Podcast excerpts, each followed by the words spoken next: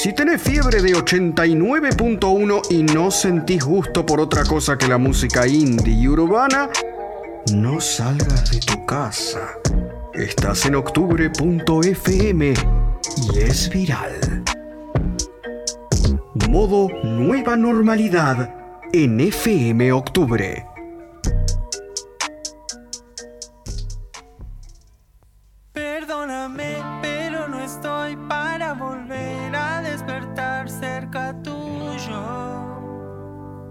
Ya me hiciste mal, hoy te miré y al parecer ya no hay lugar, ningún lugar para mí.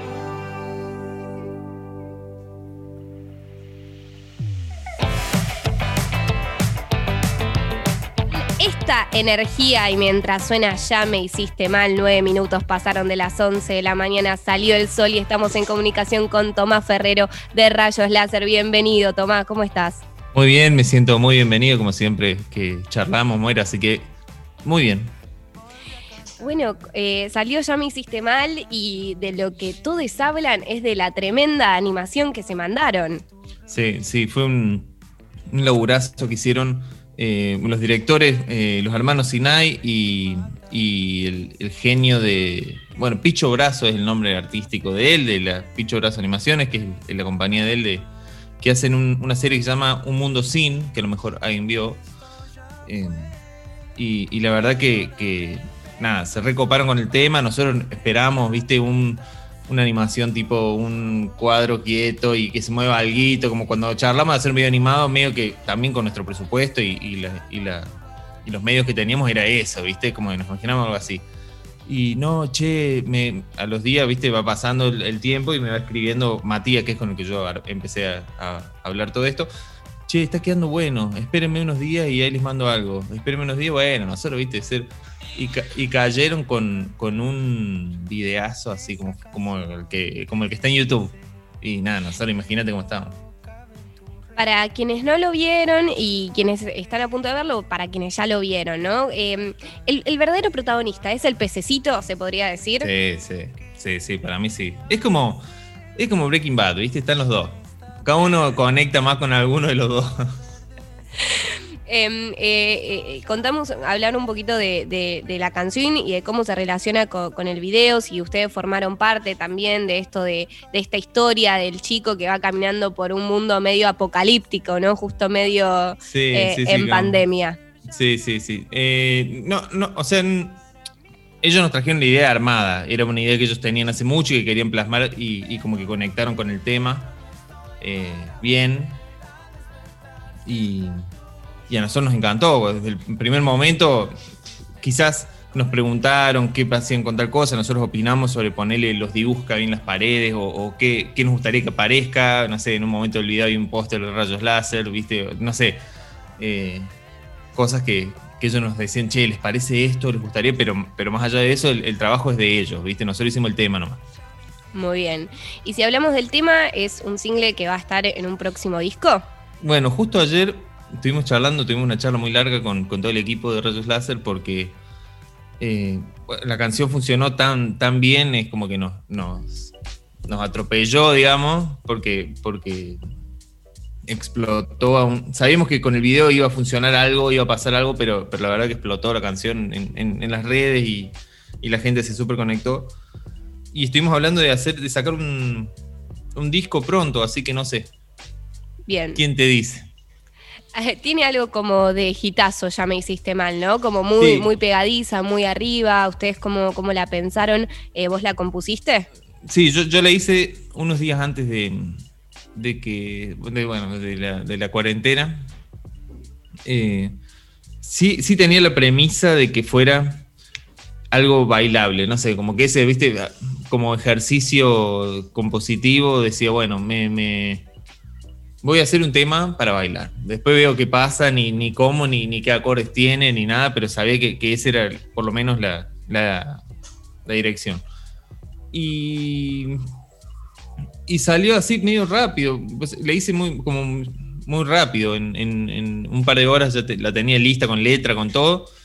Y, y, es, y tiene unos acordes mega simples, onda, los primeros acordes que uno aprende a tocar en la guitarra, la menor, re menor, viste, una cosa muy simple. Y eso me parece también hizo que, que la gente lo, lo readoptara con él. Como Muy que bien. todo el tiempo nos mandan covers y, y versiones que, que no pasó con otras canciones. Eso, ¿cómo- ¿qué, qué, qué- cuál fue la recepción de- del público? Dijiste que mucho manejo las redes, mucho cover que te mandan, ¿qué, qué mensajes recibieron? Nada, nada, hermoso. Mucha gente que, que- que justo estaba en la situación que canta el tema, digamos, viste, Lo- como eso de, de- una, puede ser una separación amorosa o una caída de fichas, como le digo yo. Eh, eh, y, me parece que eso también súper conectó y, la gente se sintió identificada. Y, y como te digo, covers, todos los días nos mandan por lo menos dos covers del tema, de, en los primeros días muchos más, pero ahora como que sigue, sigue llegando data, ¿viste? No, estamos, imagínate cómo estamos. Hay como muchos, muchos pibes y pibas jóvenes, ¿no? Que están con esto de las redes sociales haciendo covers, agarrando la guitarra, filmándose. Eh, eh, ¿cómo- qué, qué pensás de esto, de estos tiempos en los que, bueno, hay, hay muchos pibes, bueno, veo que a Zoe Gotuso, por ejemplo, también le manda mucho de que le hacen covers Claro. chiquitas. ¿Cómo sienten esta, esta, esta unión que tal vez están teniendo personas eh, más chicas con la música y que los tienen a ustedes ahí medio como referentes? Parte de, la, parte de la época en la que vivimos. Quizás es, el medio, como en algún otro momento hubiese sido llamar a una radio. Digo yo, eh, ah, no sé, como que ese es la forma de hoy. A mí me encanta que, que suceda y, y, imagínate que, que nos encanta recibir, que alguien en su casa decidió no solamente tocar el tema, sino filmarse, armar un set, viste, como eh, y mandar para que nosotros podamos verlo. Eso está muy bueno en las redes, que, que cualquiera desde cualquier lado pueda acceder. Es lo bueno y lo malo, digamos, ¿no? Claro. O sea, es el, es el- el doble filo de, de las redes sociales. Pero, pero sí está para conectar gente, para, para... A ver, el problema es ese, que hay una sobreinformación. Todo el mundo lo hace. eh, todo el mundo tiene la posibilidad, que me parece algo increíble y, y súper... eh, súper... Ah, pero... pero... Pero también es- se arma ese mar de información que, que estás a un, a un scroll de, de perderte para siempre algo que, que a lo mejor estaba muy bueno. Claro, y que también tenés, te tenés que destacar. Al haber tanto, Claro, tenés- tanto, tenés que poder- tenés que tenés que hacer el triple romper. esfuerzo. tenés que poder romper y cada vez la vara está más alta. Eso es, eso es. Me parece que estamos. Sube la vara artística en un punto, pero también. eh, bueno, el problema Sí. de, los, de los influencers vacíos que hay, ¿no? También. Mira, es, interesa- es interesante ese punto de vista, sí. Hay, hay mucha gente que tiene muchos likes, pero que no dice nada. Claro, o sea, la- el- el- como que el- se corrió el foco de- del, del- del lugar artístico al lugar de solo generar likes, que, que tampoco, o sea, no, no, que no tienen un mensaje atrás. Em, eh, te, te pasa de, de encontrarte con estas contradicciones, de decir, bueno, quiero que algo la pegue, pero a la vez quiero ser eh, genuino a, a la hora de generar mi arte. Sí, sí. A ver, uno trata de siempre estar en el modo artista, eh, bohemio y súper, viste, datero y, y- y- y alejado de- del foco, pero también tiene que vivir y tiene que comer y- y saber que, que algo que haces genera una repercusión es una nafta muy linda, que, que es difícil de dejar de, de querer, ¿entendés? Entonces, eh, es una, es, es- para mí es parte de, cualquier artista del siglo XXI, digamos. Muy bien. Hoy estamos eh, haciendo un programa medio especial. Recién hicimos un homenaje a Gustavo Cerati, ya que un día como hoy eh, él, bueno, moría, digamos, bastante fea la palabra, nos dejaba, salía de este plano. Está bien, está bien, no, pero es así. Y preguntarte qué, qué opinas de Gustavo Cerati, eh, si te parece un referente, si como en Rayos Láser lo, lo escuchan. Eh, sí, sí, referente absoluto. Yo no, no conecté tanto con Soda, nunca, pero sí con él más solista me, gustó, siempre me, gustó mu- mucho más que, que Soda Stereo. Eh, sobre todo el disco que más me gusta, que no suele ser el, el que más le gusta a la gente o a los fans, que es el, el último, Fuerza Natural. Para mí, ese, con ese disco yo pude escucharlo, me acuerdo cuando, salió y lo, y, lo, y lo bajé en ese momento. Eh, eh, que me, que lo pude, o sea, eh, el primer disco de él que escuchaba entero, me aprendía los temas, me, me encantó. Y, y además una admiración total desde Rayos, hablo por los tres en este momento, pero de como el, performer en vivo, digamos, viste como un, loco muy, muy, muy arriba, muy, muy grosso, muy, siempre perfecto instrumentista, cantaba como increíble. Eh, los shows, bueno, siempre dicen, tuvimos la suerte, no sé, de, entablar una amistad muy grande con Twitty González, que tocó mucho tiempo con él y, siempre nos contó un montón de anécdotas, nos hicimos amigos de Benito, eh, como que llegamos, bueno, con Leo García ni hablar, es como que nos, pudimos acercar un poco al círculo, con él, y, todas las historias que nos cuenta siempre son así, eh, mejores que las que ya habíamos escuchado, ¿viste? Entonces, eh, esa admiración total y profunda por, por él. Em, con Twitty González, ¿cómo lo conocieron? Eh, ¿qué, conexión tienen? Nosotros teníamos, estamos recién empezando con Rayos, teníamos una invitación a, íbamos a tocar en un ciudad emergente. Yo no sé ese festival, viste que después fue mutando y variando, pero en ese momento se hacía ahí en el Centro Cultural Recoleta. Y, y era como uno de los desembarcos de rayos, viste, en Buenos Aires. No sé si la segunda vez que íbamos, que veníamos, acá. Eh, y, nosotros estábamos, viste, como.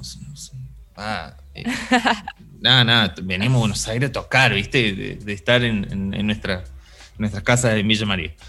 Y, y en ese show eh, llegamos y antes de tocar viene un, un, tipo con una gorrita y unos lentes y que nos dice, che, yo, a mí me gusta mucho su música, me encantaría que hagamos algo, qué sé yo, bueno, y nos dice, ah, sí, nosotros, viste, no teníamos, o sea, quizás los chicos lo reconocieron, yo no tenía idea quién era. No, es que tal vez, viste, de cara como que no lo tenés, pero de nombre lo conocés. Obvio, y, me, y no sé, y, viene otro, el asistente de ese momento, y bueno, ahí Twitty quiere que hagamos algo, Twitty, digo yo, y, viste, Twitty González, y y bueno, listo, imagínate, fuimos a tocar a Titi González, le gusta nuestra música, qué sé yo, bueno, bueno, Nos volvemos a Villa María y nos llaman, che, nos gustaría que vengan. Eh, estamos haciendo un, en ese momento era algo novedoso el streaming, viste, algo así, y eh, no era mega nuevo, pero sí nos había hecho y ellos querían hacerlo como un festival de streaming con muchas bandas yendo al estudio ahí al pie donde, donde él tiene su estudio y, y, armar un show, qué sé yo. Bueno, listo, sí, obvio. Imagínate, sacamos los pasajes, vamos, qué sé yo.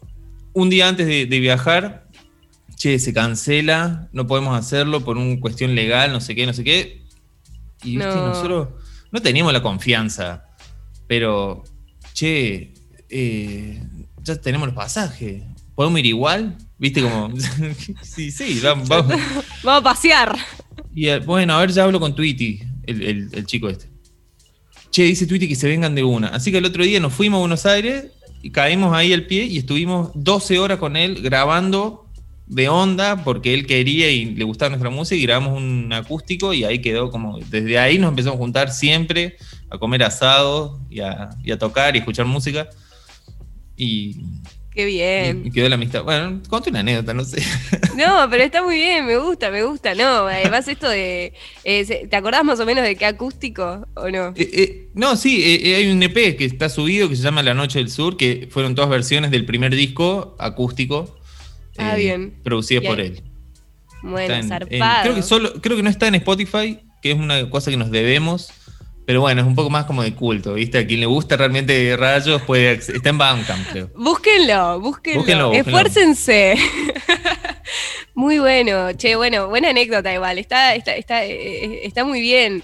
Em, qué bien que Twitty también tenga tanta, tantas ganas, además de, fomentar y de apoyar a, bandas, a bandas independientes. Bueno, mismo él está con la Unión de Músicos Independientes, ahí. No, no, un, laburante desde siempre y súper generoso, viste, con, nosotros ni hablar, pero digo, con, un montón de proyectos, de gente, de, de artistas que con el que él se conecta de una forma y, da, y da, da una mano enorme siempre. Así que un abrazo para Twitty, si ve esto. Con él, ah. el, otro día grabamos un par de cosas, así que no sé cuándo saldrá, pero, pero bueno. buena Bien ahí, adelanto. En algún momento va a salir algo de Rayos Láser y Twitty González, no sabemos bien cuándo. También va a salir un disco, pero también está ahí eh, la decisión. Ah, sí, no, no, la decisión está tomada, pero no puedo adelantar nada. No se puede adelantar nada. Si quieren eh, conocer el EP que grabaron acústico Los Rayos Larce con Tuitio González, lo buscan en Bandcamp. Esto es así, porque esto, es muy de, de, nicho. Sí, sí, sí, sí, artesanal. Exactamente. Em, bueno, para cerrar, eh, te quería preguntar, eh, para quienes están escuchando, ¿qué podemos hacer como personas que nos gusta la música, que escuchamos música, para ayudar a artistas independientes? ¿Qué, tenemos que hacer? Por ejemplo, eh, yo el otro día me, ponía a pensar, ¿escuchar un disco completo en YouTube, el full álbum, sirve más que escucharlo por canción? No sé. Em, no, depende de quién lo suba. Hay todo un rollo ahí. Ni hablar que estamos hablando de 0,000001 centavo de dólar por play. O sea, lo mejor que pueden hacer para un músico independiente es o comprarle un merchandising que venda directamente el músico o muchos músicos tienen links de donación de PayPal o de, o de Mercado Pago. Eso es lo mejor que hoy, digamos, en cuarentena, ni hablar que se hace un show en streaming, comprar la entrada. Eh, eso es lo mejor que se puede hacer hoy, me parece. Digo, algo más tangible. Obviamente, reproducir los, discos en plataforma siempre da una mano y siempre ayuda y, está el poder ese de la música de que yo estoy escuchando y alguien que está escuchando de rebote le gusta y, se, se, copa y, comparte, ¿viste? O sea, la música. Pero me parece que lo mejor que se puede hacer por un músico hoy, en este contexto, es eh, buscar un canal lo más por fuera de cualquier tipo de sistema, claro. Muy bien. Bueno, eh, hay una, hay un buen merchandising de rayos láser, por ejemplo, alguna ah, remera fachera. A ver, por ejemplo, ¿qué me podría comprar? Y tener, no, hay remeras, hay eh, bolsas tipo de, compras. Eh, bueno, están los discos, creo que se pueden pedir por Jenny o el Ateneo o esos, esos medios. Eh, hay un buzo, hay. Bueno, eh, está ahí en, nuestra, en nuestro Instagram, está el link para, entrar a, la, tienda. Eh, recomiendo, recomiendo. Tal vez es de mejor calidad y tiene más onda un merchandising de una banda que cualquier cosa que vas a encontrar en Mercado Libre. Estamos de acuerdo. Y además, y además apoyás a tu artista querido. Apoya a tu artista local, loco. Apoya a tu artista local. Por favor.